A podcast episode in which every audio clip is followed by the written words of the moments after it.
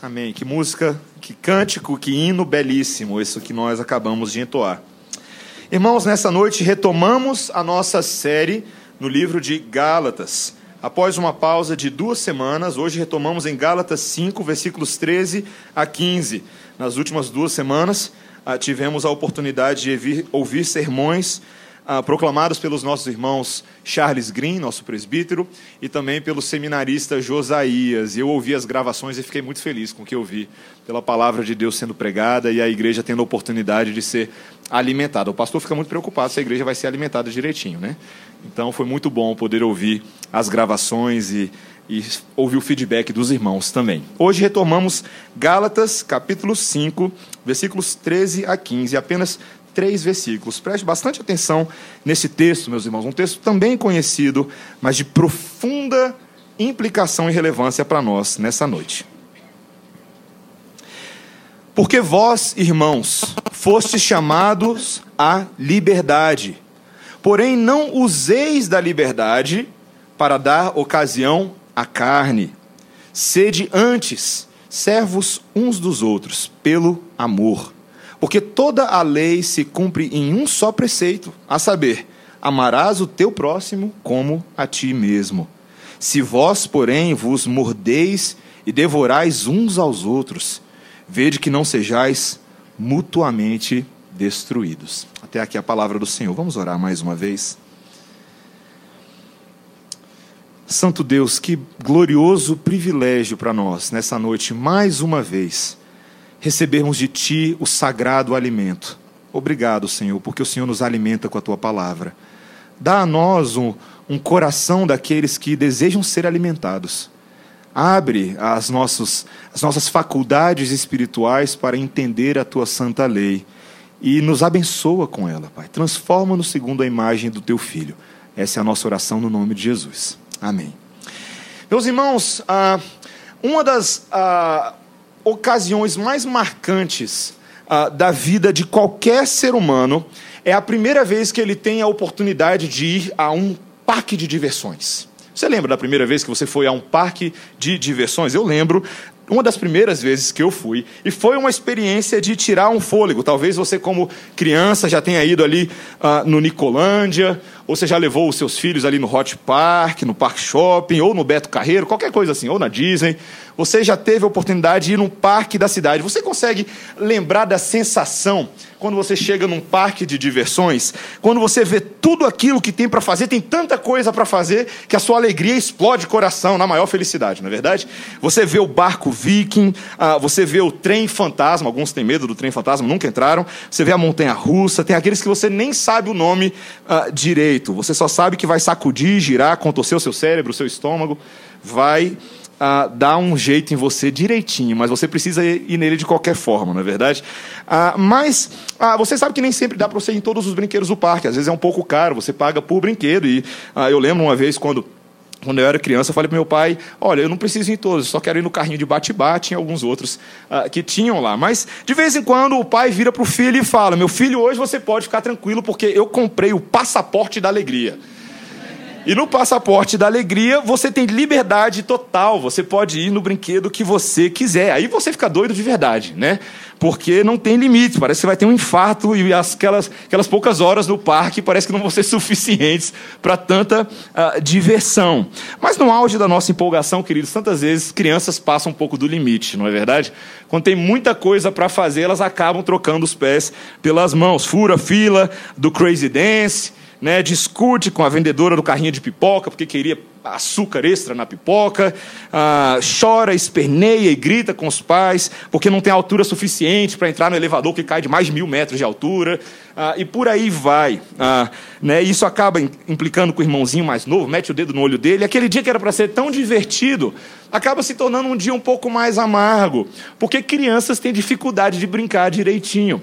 Meus irmãos, isso é interessante porque isso mostra que todos nós, de alguma maneira ou de outra, nós temos dificuldade de lidar com liberdade. Já pararam para pensar nisso?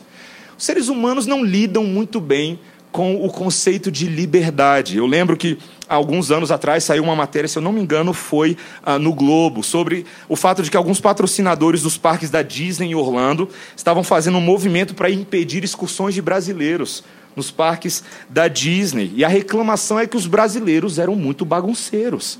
Eles chegavam lá, jogavam lixo no chão, pichavam os parques. Ah, aqueles grupos de adolescentes gigantes, eles zoavam tudo botava coisa de cabeça para baixo, quebravam o patrimônio, arrumavam confusões à torto e à direita, e houve um grande movimento para tentar impedir essas discussões de adolescentes brasileiros. Eu lembro quando eu estava também no seminário, ah, eu tinha um amigo coreano, bem gente boa lá no seminário, Aaron Bay, e uma vez a gente estava conversando sobre um, um fenômeno interessante que acontece quando asiáticos vão estudar nas universidades norte-americanas. Eles perdem um pouco o controle. E eu tava, perguntei para ele por que, que isso acontecia, e ele falava: Isso acontece particularmente com esses asiáticos, coreanos, japoneses, que vêm de famílias muito tradicionais ah, muito conservadoras e rígidas nos seus países, quando chegam nos Estados Unidos, você tem todo aquele estilo de vida norte-americano, as fraternidades, as baladas, liberação sexual, e eles ficam doidos. Eles ficam doidos com aquilo, porque eles não sabem se controlar. Meus irmãos, é curioso como esse fenômeno acontece conosco. Quando uma coisa boa, quando a nossa liberdade se torna uma coisa ruim algo que é um privilégio, um benefício que nos é dado em tantas esferas da vida, acaba se tornando algo para o nosso prejuízo e para o prejuízo de outros, e não é diferente no reino de Deus. Muitas vezes nós somos, no reino de Deus, como aqueles prisioneiros que são liberados no final de semana para verem suas famílias. Mas logo que são liberados, retornam à vida do crime e acabam fazendo aquilo que os levou à prisão num primeiro momento. Nós somos assim, meus irmãos. Esse texto está tratando disso hoje. Ele está tentando amadurecer a nossa perspectiva sobre como viver a nossa liberdade cristã. Porque, afinal de contas, nós somos livres em Cristo. Mas isso não significa que os cristãos podem fazer o que lhes apetece fazer. O que é em si apenas uma outra forma de escravidão. Nós veremos claramente nesse texto, meus irmãos, que em vez de viver uma vida devassa da liberdade cristã, nós devemos aproveitar a nossa liberdade para servirmos a Deus e uns aos outros em amor. Essa é a verdadeira maneira de escapar da escravidão desse mundo. É isso que esse texto fala hoje. E nós veremos isso em três partes, três versículos, três partes, facilita. Né? Ah, meus irmãos, veja logo que o primeiro versículo, versículo 13, olhe na sua Bíblia, ele diz: Porque vós, irmãos, fosse chamados à liberdade. Essa frase uh, de Paulo funciona exatamente como um resumo. Ele começa com a, a palavrinha porquê, de tudo que ele veio falando do versículo 1 desse capítulo até o versículo 12. Veja que o primeiro versículo do capítulo 5, o versículo 1, ele também funciona como um envelope para trabalhar com essa ideia. O primeiro versículo diz: Para a liberdade foi que Cristo nos libertou. Meus irmãos, nós temos nesse livro de Gálatas gasto um bom tempo falando sobre o que é o conceito de liberdade. De que, o que de fato é a liberdade cristã. E nós vemos que existem duas grandes esferas da liberdade. A primeira esfera da liberdade é que Cristo nos libertou do domínio do pecado. Eu e você, que cremos no poder da cruz do Calvário, somos livres das trevas. Você crê nisso, meu irmão? Glória a Deus por isso. Amém. Essa é a maior alegria da vida dos seres humanos. Poderem ser libertos das garras do maligno, seus pecados perdoados, redimidos e lavados pelo sangue do Cordeiro e não devem mais nada ao seu passado. São agora livres em Cristo Jesus. Paulo tem gasta um tempo bom ah, no livro de Gálatas falando que essa é a essência do evangelho. Esse é o evangelho. Cristo se entregou por pecadores como eu e você, para nos libertar. Mas com essa liberdade, não vem apenas a liberdade do poder das trevas, mas também a liberdade da lei como um sistema de autossalvação. Essa também é a essência do livro de Gálatas. Paulo está trabalhando a ideia de que muitos homens tentam se salvar diante de Deus por meio da sua disciplina própria, por meio da sua autojustiça. Eles tentam estabelecer um meio de serem aceitos por Deus. Mas Paulo fala: isso é impossível por causa do pecado. Vocês devem ser libertos do pecado e também dessa mentalidade. Vocês serão incapazes de cumprir toda a lei de Deus. E mais uma vez, Jesus Cristo entra na história, não é verdade? Porque ele cumpriu toda a lei.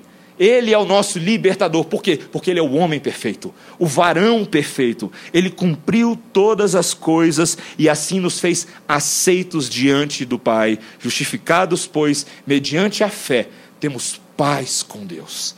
Que mensagem maravilhosa, queridos. Eu espero que ao longo das semanas do livro de Gálatas, o seu coração esteja se enchendo dessa perspectiva que você entenda que as características agora dessa vida de liberdade visam produzir em você verdadeira liberdade, verdadeira libertação. Quando Cristo aplica sua obra em nós, nós agora passamos a viver uma vida agradecida, uma vida que é espontânea para a glória do nosso maravilhoso redentor. Nós somos agora convidados em Cristo Jesus a caminhar no reino da sua liberdade nesse país que ele conquistou para nós, nesse grande parque da cidade do nosso Deus, em que nós podemos deleitar, nos deleitarmos nos seus tesouros. Nós podemos crescer em conhecimento e sabedoria de Deus, nós podemos fazer pleno uso das oportunidades que Deus nos dá. Este é o grande parque da liberdade de Deus, é o que o primeiro versículo diz. Olha uma vez, uma vez. Para a liberdade foi que Cristo nos, nos libertou. Mas, olha o alerta. Tanto no versículo 1 quanto no versículo 13, existe um alerta. Um alerta essencial, meus irmãos, para nós compreendermos para qual liberdade Cristo nos libertou. Ele fala: permanecei, pois, firmes, versículo 1, e não vos submetais de novo a jugo de escravidão. Ou que Paulo fala no versículo 13: porém, não useis da liberdade para dar ocasião a a carne. Meus irmãos, nós precisamos entender como é que o apóstolo Paulo está tentando explicar para os Gálatas o que está acontecendo aqui. Paulo está lidando com um problema um pouquinho complicado. O problema é que, de um lado, havia uma acusação dos judaizantes, esses irmãos, falsos irmãos que haviam se infiltrado entre os Gálatas. Eles estavam dizendo o seguinte para Paulo: Paulo, é o seguinte. O problema que você não está entendendo é que se você rejeitar a lei, se você tirar a lei, esses Gálatas vão se submeter à desordem. Eles vão perder as estribeiras. Você não pode dizer que o homem não pode ser salvo pela lei. Por quê? Porque se não existe lei, só existe anarquia e caos. Os judaizantes estavam acusando Paulo de pregar um falso evangelho, porque aparentemente esse evangelho de Paulo não tinha a lei. E nós já gastamos bastante tempo explicando, não é que Paulo estava rejeitando a lei, mas explicando a função da lei. Mas os judaizantes estavam falando: olha a bagunça, Paulo, olha a bagunça, vai dar bagunça esse negócio. Por outro lado, os próprios Gálatas eram pessoas que haviam ainda resquícios de vícios pagãos antigos no coração. O estilo de vida dos Gálatas antigo era algo que ainda os acompanhava na forma do velho homem, porque a maioria deles era de origem pagã. Então, Paulo está tentando trazer maturidade para essa nova vida cristã que eles têm que viver, e por isso ele diz isso: não usem da liberdade para dar ocasião à carne de vocês. Veja que a, a, o conceito de carne aqui, Paulo não está falando da carne física, queridos. Paulo não está falando que é, é pecado comer picanha, não é disso que ele está falando. Ele está falando a carne, o conceito de carne é, é o substituto para a natureza pecaminosa. Um conceito teológico grande nas cartas paulinas. Ele trabalha isso muito bem no livro de Romanos, no livro de Coríntios, tanto na primeira quanto na segunda carta. A ideia de que a nossa natureza pecaminosa, o nosso velho homem, gosta de fazer algumas aparições. Ele nos acompanha teimosamente. E na semana que vem, no sermão da semana que vem, nós vamos ver essa batalha espiritual, a verdadeira batalha espiritual que ocorre entre a carne e o espírito. Mas veja, o que Paulo está falando é que muitas vezes a nossa liberdade, ela pode dar, o texto fala, ocasião para a carne. É como se a nossa liberdade fosse um, um trampolim, um pretexto ou um incentivo para a gente afirmar a nossa velha natureza. E Paulo está falando: cuidado, cuidado. O, o, o, ponto aqui, meus irmãos, eu quero explicar isso de forma bem de câmera lenta para vocês entenderem. O ponto aqui é o que, que na prática significa ser livre em Cristo. No dia a dia, na forma de viver o Evangelho. O que, que isso significa? Talvez muitos pensem, talvez muitos até aqui pensam, ah, que no momento em que nós somos livres, nós passamos a ter um passe livre para dar vazão a todos os desejos do nosso coração, realizar os nossos sonhos e viver sem prestar contas a ninguém. Talvez muitos cristãos vão por essa linha. Se tentaram matar os seus sonhos. sufocando o teu coração. Se lançaram você numa cova, e por aí vai. Como se agora você autonomamente, no seu coração, fosse capaz de determinar qual é a maneira de você viver a sua vida. O comentarista William Hendrickson ele tem uma frase muito interessante. Ele fala o seguinte: converter a liberdade em libertinagem é um mal inerente à natureza pecaminosa do homem. Nós fazemos isso o tempo inteiro, queridos. Essa confusão entre liberdade e libertinagem. Nós, muitas vezes, adotamos algumas práticas que são nocivas como pretexto de liberdade cristã, e isso acontece muito no meio reformado. Homens que se dizem maduros, mulheres que se dizem maduras porque agora conhecem teologia, né? conhecem Calvino, Lutero, e eles se acham Calvino reencarnado nos nossos dias. E eles acham que isso agora é, um, é uma maneira de ele se relacionar com a sociedade de qualquer forma porque ele conhece a Cristo e ele é livre. Sabe, meus irmãos, eu, eu tenho me preocupado com esse tipo de coisa. Não são poucas vezes que eu converso, não apenas com jovens, mas também com homens e mulheres mais velhos, que têm uma dificuldade com isso. Frequentam lugares de diversão puramente mundana, que não traz nenhum tipo de benefício para eles. E estão ali apenas alimentando os prazeres da sua carne. Bebem em excesso Veja que nós temos conversado muito sobre isso aqui na igreja. Pessoas que não sabem se controlar, que não têm domínio próprio e acabam levando uma vida desregrada e irresponsável com as tarefas e prazos que lhes são confiados. Vivem de uma maneira solta, não prestam contas a ninguém. Jovens e outras pessoas que muitas vezes profanam o dia do descanso e esquecem que o Senhor criou um dia para descansar trabalham loucamente, estudam loucamente e não descansam no Senhor, ou adoram ao Senhor de qualquer forma, com pretexto de estar na liberdade do Espírito. Porque onde o Espírito do Senhor está, aí há liberdade. Oh, como eu já ouvi isso. Como se isso fosse pretexto para a gente fazer qualquer coisa. Como se Deus pudesse ser adorado de qualquer maneira. No dia a dia da sociedade, nós vemos a manifestação dessa confusão de diversas outras formas. Ah, muitas pessoas que às vezes leem tipos de literatura ou assistem determinados seriados, filmes que não trazem tanta edificação como eles acreditam que trazem.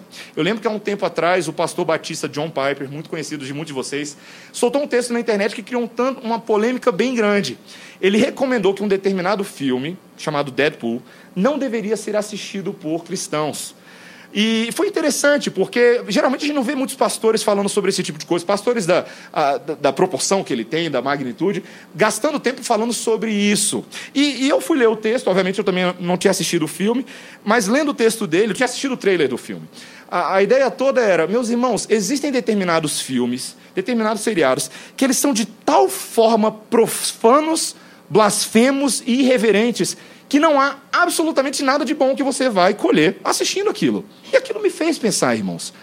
Tantas vezes nós, como pretexto de liberdade cristã, nos submetemos a determinadas literaturas, tem ficado muito popular entre os jovens no nosso dia, literaturas pornográficas. Eu lembro do bafafá que deu quando saiu esse filme 50 Tons de Cinza aí, porque muitos crentes queriam falar: não, não tem nenhum problema com isso. E nós precisamos meditar seriamente diante do Senhor até onde essa nossa liberdade tem produzido em nós perversidade. Nós precisamos fazer essa reflexão. Veja, meus irmãos, nesse, nesse sermão de hoje eu não estou colocando regras para você. Eu quero que você reflita sobre essas coisas. Que você reflita sobre os nossos critérios bíblicos. Muitas vezes, esse é bem uh, comum e corriqueiro, nós cultivamos amizades e relacionamentos que não nos edificam. E que muitas vezes utilizamos o pretexto, né, quando fazemos amizades, relacionamentos fora da igreja, falamos o seguinte: na verdade, pastor, sabe o que é? É que eu estou evangelizando os meus amigos. Eu estou iluminando a vida deles com a luz de Cristo. Mas o miserável nunca abriu a boca para convidar o povo para a igreja, nunca abriu a boca para dar um Deus te abençoe, nunca deu um panfleto, nunca leu um versículo, mas está lá evangelizando o pessoal. Eu acho isso muito suspeito, particularmente. E, na verdade, o que rapidamente nós identificamos no contexto de aconselhamento não é que a pessoa está evangelizando seus amigos. Ele está usando aquele argumento como pretexto porque ele admira a vida que os seus amigos têm, a sua vida libertina, e ele fica flertando com o que eles fazem, desejoso de deixar de ser crente por um dia, para poder escorregar um pouquinho. Quem sabe que saudade do velho homem. Ah, que saudade das cebolas do Egito. Que saudade dessas coisas. Meus irmãos, isso é muito perigoso. O apóstolo Paulo, em 1 Coríntios 6, versículos 12 e 13, também no capítulo 10, 23, ele disse: Todas as coisas me são lícitas, mas nem todas convêm. E no, no capítulo 6 ele fala algo que a gente esquece: ele fala: Todas as coisas me são lícitas, mas eu não me deixarei dominar por nenhuma delas. Muitas vezes o que a gente não percebe é que os nossos ídolos nos dominaram. E eles ameaçam a nossa liberdade, nos trazendo para um novo tipo de escravidão. Você consegue perceber isso? Que essa suposta liberdade se tornou uma nova escravidão, justificada com pretexto de liberdade. Meus irmãos, nosso pecado é criativo. Nosso pecado é muito mais criativo do que a gente imagina. E nós devemos entender, meus irmãos, que a salvação não é um chamado para nós vivermos para nós mesmos mas sim para vivermos para Deus, que a si mesmo se entregou por nós e nos comprou por um alto preço. Ah, vocês têm que entender, meus irmãos, e nós precisamos entender hoje à noite, que quando Cristo morreu por nós, Ele transferiu-nos, Ele nos transferiu da escravidão do pecado para a escravidão de Cristo. Livres agora em Deus, estamos presos a Deus. Esse é um conceito paradoxal nas Escrituras, de que a nossa liberdade, essa boa liberdade, é o fato de que estamos agora presos positivamente a Deus. Deus é o nosso Senhor. Sabe essa palavra que você fala de vez em quando? Senhor. É isso que ela significa. Deus é o nosso dono, o nosso proprietário. Quando ele te comprou, ele selou você com o selo do Espírito Santo e ninguém tasca. Ninguém tasca. E nós precisamos entender isso. Cristo nos libertou do pecado, não para o pecado. Nós precisamos entender isso. Nós temos que utilizar bem a nossa liberdade, meus irmãos, porque o preço que foi pago por ela é assombroso, é impressionante. Foi a morte do inocente Filho de Deus. Romanos 6, 1 e 2. Que diremos, pois? Permaneceremos no pecado para que abunde a graça? De modo nenhum. Nós que já morremos para o pecado, como viveremos ainda nele? Esse é o primeiro ponto, meus irmãos. A nossa liberdade deve ser uma liberdade cautelosa. Segundo lugar, se a nossa liberdade não é uma ocasião, um trampolim para a carne, ela é um trampolim para o quê? É isso que Paulo vai falar agora, a partir da segunda metade do versículo 13. Ela é uma ocasião para o amor e para o serviço. Veja o versículo 13, na segunda parte, quando ele diz: Sede antes servos uns dos outros pelo amor. Versículo 14: Porque toda lei se cumpre em um só preceito, a saber, amarás o teu próximo como a ti mesmo. Paulo está retomando aqui, queridos, algo que ele já falou lá no versículo 6. Olha lá no versículo 6. Quando ele disse que a fé que atua pelo amor essa é a que tem valor para Deus. Não é nem a circuncisão, nem a incircuncisão, mas a fé que atua pelo amor. E Paulo, aqui, queridos, nesses dois versículos, ele está trazendo um ensinamento impressionante, ou pelo menos dois ensinamentos que deveriam radicalmente sacudir a sua vida nessa noite. Duas perspectivas que muitas vezes não são tão claras para a gente. Primeira coisa que Paulo está mostrando para a gente é o relacionamento entre o amor e a lei. Engraçado, né? Parece que nesse momento, até esse ponto do livro, algumas pessoas têm a impressão de que Paulo está falando quase que negativamente da lei.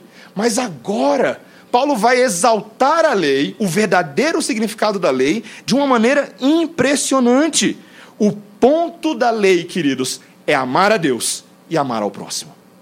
Paulo resumiu toda a Bíblia para mim e para você neste versículo amar a Deus e amar ao próximo. Ele está citando aqui a ideia de Levítico 19, 18. Veja que essa não é uma criação do Novo Testamento, era uma ideia que já era falada no Antigo Testamento. Veja, o amor é tanto a síntese, a condensação da lei, no amor verdadeiro, toda a lei se resume, mas ela também é a realização da lei. Ela é a prática da lei moral tudo isso visto como uma unidade. Você lembra quando Moisés subiu o Monte Sinai para receber os dez mandamentos, certo? Você lembra dessa ocasião? E você certamente lembra os dez mandamentos de cor. Se eu perguntar para você aqui agora, você fala de cor os dez mandamentos. Né? Mas os dez mandamentos, eles têm uma divisão didática que muitas pessoas não sabem. Aquilo que nós chamamos das duas tábuas da lei. Os mandamentos 1 a 4, eles dizem respeito ao nosso relacionamento com Deus. Nosso relacionamento vertical. Não adorarás outros deuses diante de mim. Não farás para ti imagem de escultura, nem semelhança alguma do que há em cima do céu, nem debaixo da terra, nem debaixo das águas da terra. Não tomarás o nome do Senhor teu Deus em vão. Lembra-te do dia de sábado para o santificar, para a adoração a Deus. Todos esses mandamentos têm a ver com o nosso relacionamento com Deus, a primeira tábua da lei.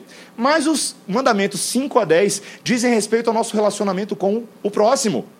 Eles dizem respeito à maneira como amamos uns aos outros. Honra teu pai e a tua mãe, para que se prolongue seus dias na terra que o Senhor teu Deus te dá. Não matarás, não adulterarás, não dirás falso testemunho, por aí vai. Eu sei os outros, tá? Só resumir. Mas veja, o interessante, meus irmãos, o que nós precisamos entender é que quando nós cumprimos essas, esses mandamentos morais, essas ordenanças morais de Deus, nós estamos amando. É isso que a Bíblia está falando. Eu espero que você veja claramente quando a Bíblia diz não matarás e você não mata uma pessoa, você está amando ela. Porque quando você mata, sem nenhuma justificativa, isso não é amor. Quando você diz algo mentiroso a respeito de alguém, um falso testemunho, essa não é uma demonstração de amor. Essa é uma demonstração de desamor. Veja, queridos, o que a Bíblia está falando para mim e para você, preste atenção, é que o verdadeiro amor bíblico tem a ver com prática. A minha prática para com o próximo tem a ver com ação. O nosso próprio Deus demonstrou o amor dele por nós por meio de ação, por meio de prática. João 3,16, o versículo mais conhecido da Bíblia, ele diz o seguinte: Porque Deus amou o mundo de tal maneira que escreveu um post no Facebook para dizer o quanto amava você. Não foi isso que ele fez?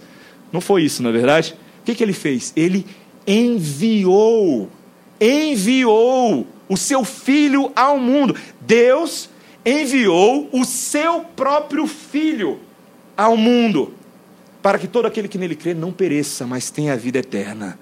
Isso é amor. Isso é amor. Essa é a verdadeira definição de amor.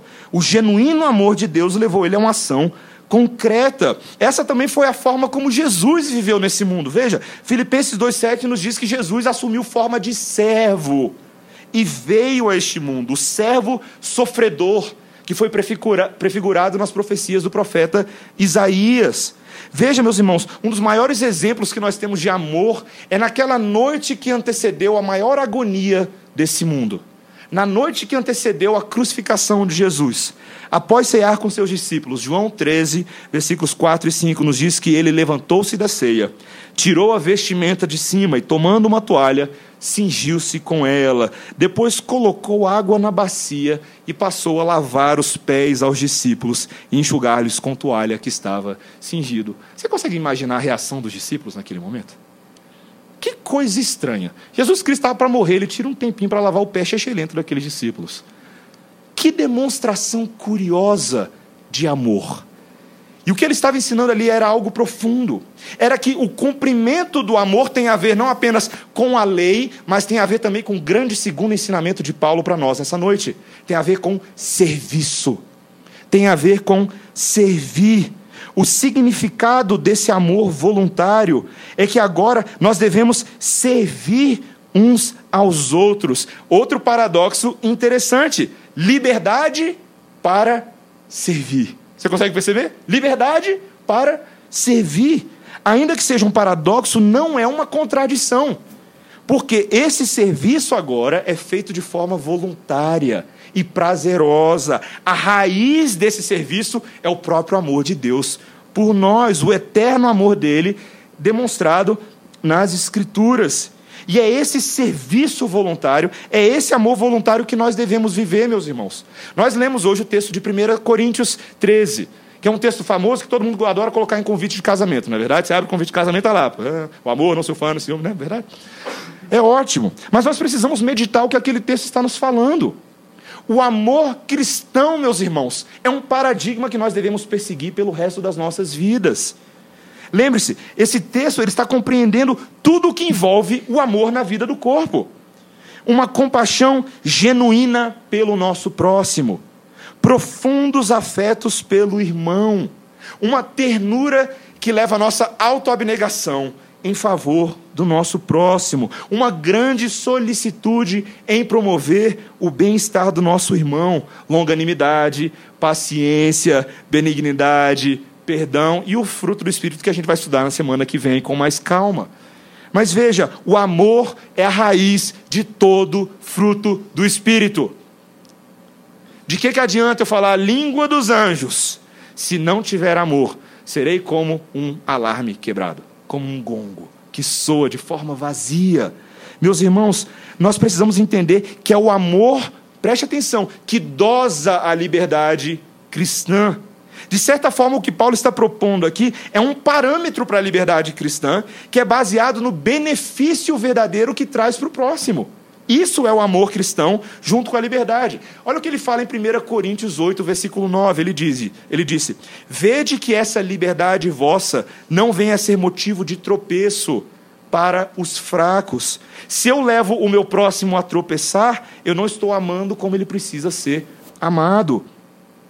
Nesse, nesse sentido, meus irmãos, o que Paulo disse é que ele era uma espécie de escravo do amor, de que ele se submetia aos outros irmãos como escravo deles por causa do amor. 1 Coríntios 9,19: Pois sendo livre de todos, fiz-me escravo de todos, para ganhar o maior número possível. Versículo 22: Fiz-me como fraco para com os fracos, para ganhar os fracos. Fiz-me tudo para com todos, para por todos os meios chegar a salvar alguns. O que Paulo está falando é o seguinte, meus irmãos: em favor do evangelho, em favor da mensagem do reino, Paulo estava disposto a diminuir para que outros crescessem. Isso é algo impressionante. Isso é algo maravilhoso. Isso confronta o nosso conceito prático de amor, não é verdade? Até que ponto você está disposto a abnegar de quem você é em favor do próximo? Paulo escreveu algo, por exemplo, em 1 Coríntios 8,13, ele disse: Porque se a comida fizer tropeçar a meu irmão, nunca mais comerei carne, para não servir de tropeço ao meu irmão. Interessante isso, não é verdade? Paulo estava disposto a fazer algo que para ele era de consciência tranquila, em favor do próximo, a deixar de fazer aquela coisa para que outros não tropeçassem. Esse é o critério bíblico, meus irmãos. Ser imitador de Paulo, como Paulo é de Cristo, é isso. Foi isso que ele falou. É colocar o serviço contra o egocentrismo, que é o espírito dos nossos dias. Se você entrar hoje no seu Facebook, no seu Instagram e você começar a olhar os perfis das pessoas, as pessoas não estão muito dispostas a servir umas às outras. Elas estão dispostas a serem servidas. Elas centram a vida nelas naquilo que lhes é importante e naquilo que tem valor para elas. Mas Gálatas 6:2, que nós vamos ler lá na frente, diz: "Levai as cargas uns dos outros, e assim cumprireis a lei de Cristo." Veja, Paulo está falando para mim e para você o seguinte: nós não estamos mais debaixo da lei. Ah, mas nós estamos debaixo da lei. Da lei de Cristo. A lei daquele que cumpriu todas as coisas em nosso favor e nos libertou para servir.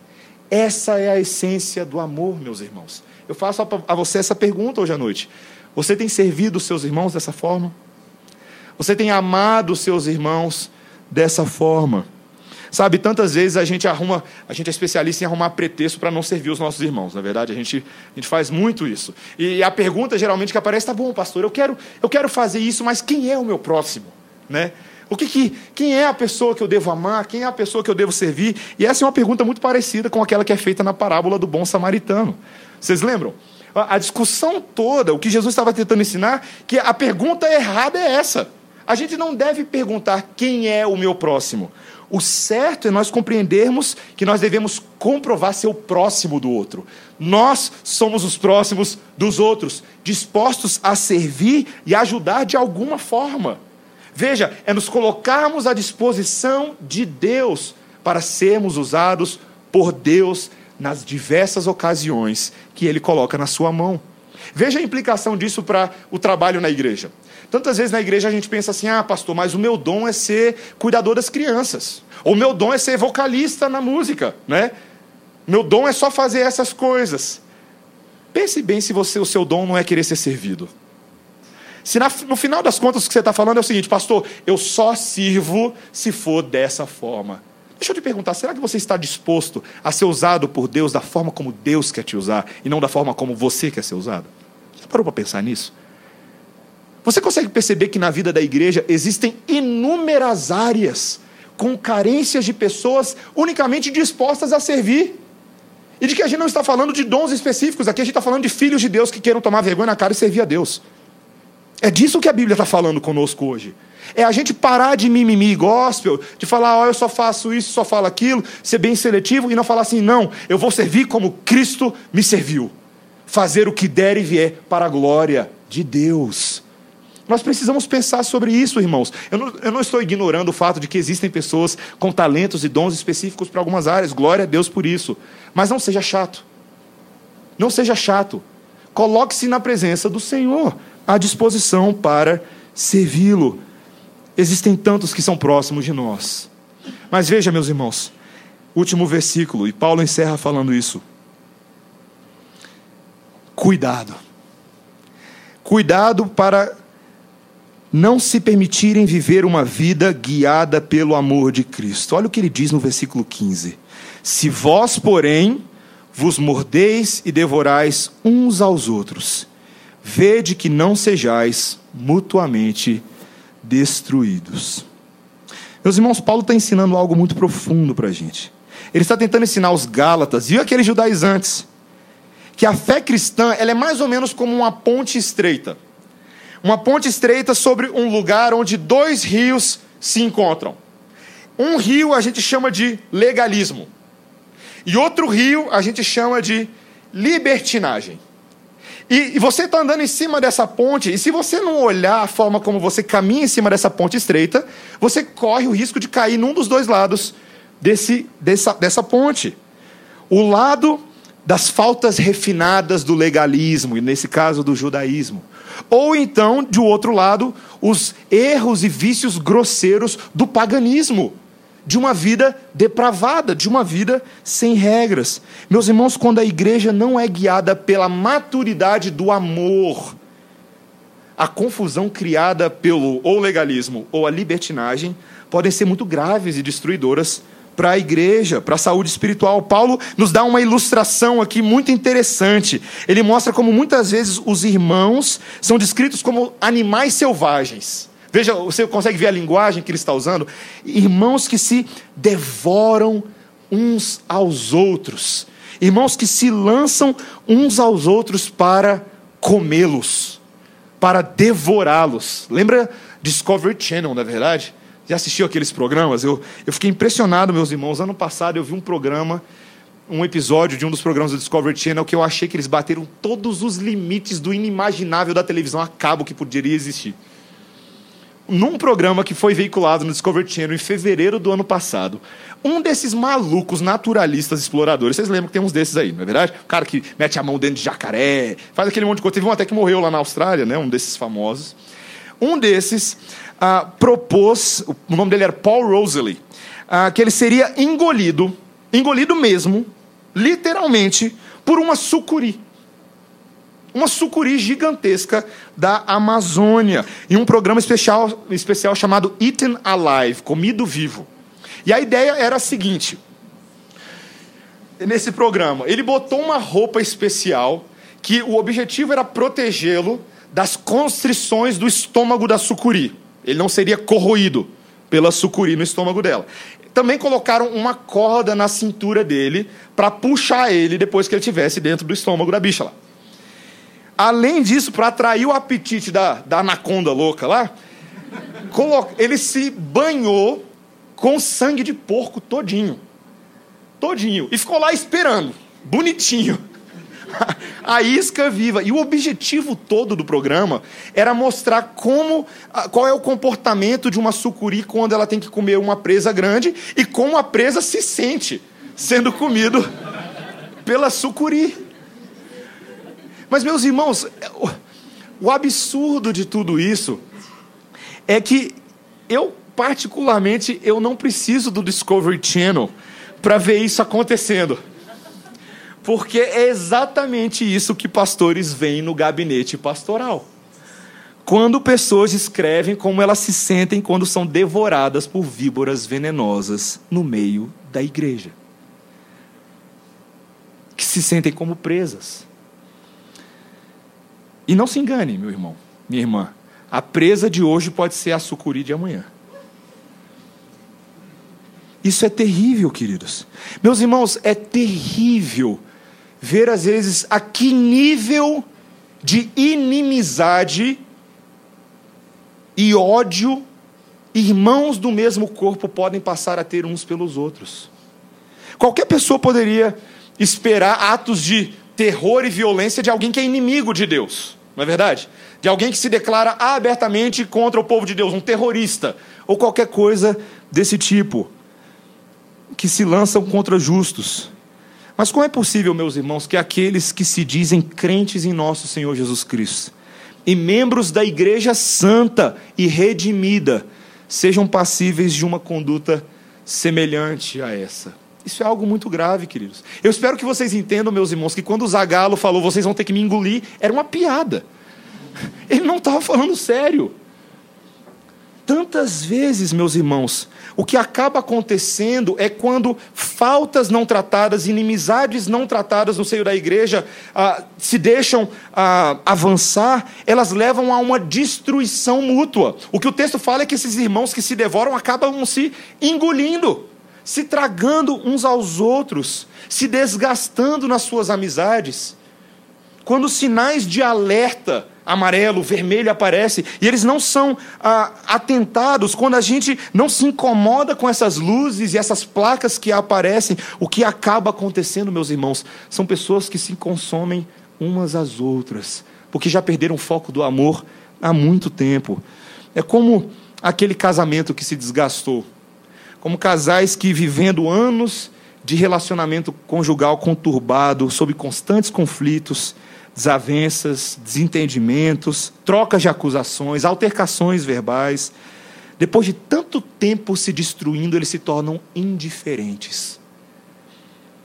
Eles já nem se importam mais com o que o outro faz, não possuem mais nenhuma gota de combustível para alimentar o pacto que fizeram um com o outro diante de Deus e da sociedade e da igreja. Meus irmãos, isso é algo que é terrível no povo de Deus. Isso acontece claramente, meus irmãos, quando o velho homem age no lugar do novo homem. Sabe, tantas vezes no seio da igreja o que transparece não é o homem transformado, não é a mulher regenerada, é aquele cabra safado do passado, é aquele que não leva desaforo para casa, é aquele que não se humilha, que não tem paciência, é aquele que não ama, é aquele que acaba no afã de extravasar sua liberdade cristã ferindo e magoando pessoas. Sabe, meus irmãos, eu tenho nesses dias conversado com muitos jovens, particularmente do nosso contexto, falado com eles, cuidado para você não usar a teologia calvinista em seu favor próprio e não em favor do amor do, do outro. Em amor do próximo. Entrando em debates no Facebook, discussões na internet, em que já partiram para o nível pessoal há muito tempo. Não tem mais nada a ver com a glória de Deus, com a soberania de Deus, com a predestinação. Não, não tem nada a ver com isso. Tem a ver com você defender a sua, a sua cara mal lavada. Cuidado, meus irmãos, cuidado com isso. Tantas vezes nós permitimos que as nossas vidas caiam nessas valas. O Senhor Jesus Cristo nos alerta hoje, meus irmãos. Nós devemos combater isso como ele combateu. Tantas vezes a gente só ama aqueles que nos amam, não é verdade? A gente só quer amar e ter um bom relacionamento com aqueles que são recíprocos, com aqueles que me entendem, com aqueles que são parecidos comigo. Já imaginou se esse fosse o critério de Jesus para me salvar? Já imaginou se o Senhor Jesus Cristo só tivesse te amado e me amado se você tivesse dado uma resposta satisfatória ao amor dele? Mas não é isso que a Bíblia diz, não é verdade? A Bíblia diz que ele morreu por nós quando mesmo? Quando nós éramos inimigos, pobres, pecadores. Isso é amor. Meus irmãos, esse é o amor que transforma. O amor que transforma é aquele que não espera de volta necessariamente uma resposta adequada, porque eu e você não fazemos isso frequentemente com Deus, mas Ele nos ama continuamente, todos os dias, pacientemente, segundo a segundo, minuto a minuto. Meus irmãos, essa é a orientação de Deus para nós hoje. E esse amor deve se manifestar em serviço. Esse é o amor de Cristo, essa é a liberdade cristã. Havia um sábio, João Alexandre, que uma vez disse o seguinte: O mundo há de passar, e toda profecia, os dons, as línguas e tudo mais que existir, porém, como aquele que foi, hoje é e para sempre há de ser. O amor é a essência de Deus, e para sempre também vai viver. Bondoso e sem rancor, fiel e consciente humilde e sofredor, espera tão somente, justo e verdadeiro, tudo suporta e tudo crê. Tão puro e perfeito é o amor. Não busca interesse ou favor, mistério, expressão, vida e luz do Senhor. Se não tivesse amor, de nada valeria. Se não tivesse amor, proveito algum teria. Fria e sem razão, a vida então passaria. Vazio seria o falar um sino que insiste a tocar, se dentro de mim não valesse o amor. Belíssima música do nosso irmão João Alexandre. E que fala daquilo que eu e você precisamos hoje à noite. Nós precisamos disso, meus irmãos. Nós precisamos do amor de Deus hoje, agora mesmo. Não é amanhã, não é depois de amanhã. Eu e você precisamos nos humilhar debaixo da potente mão de Deus e buscá-lo com as nossas faces prostradas que a misericórdia dele nos renove em amor. Amém? Vamos orar, meus irmãos. Senhor, Deus de amor, nós precisamos de Ti, Pai. Ajuda-nos, Senhor. Nós tantas vezes temos falhado com o Senhor. Mesmo nós, Senhor, que já o conhecemos, já temos ouvido da Tua palavra, às vezes há tantos anos, temos permitido que este mundo, temos permitido que Satanás, temos permitido que as concupiscências da nossa carne esfriem o nosso amor por Ti e pelo nosso próximo. Pai, tem misericórdia de nós. Pedimos, ó Pai, que o Senhor faça nos nossos corações algo que vá além da nossa capacidade de gerar amor. Pedimos atuação sobrenatural, sim, Senhor. Pedimos que o Senhor nos mova em direção a Ti e nos traga à memória a pessoa de Cristo, que é puro amor que Ele seja o nosso maior exemplo, que Ele seja a nossa maior motivação e que Ele nos dê poder, Pai, para amarmos uns aos outros como o Senhor nos amou. Essa é a nossa oração no santo nome de Jesus. Amém. Vamos ficar de pé, irmãos, vamos cantar ao Senhor nessa noite.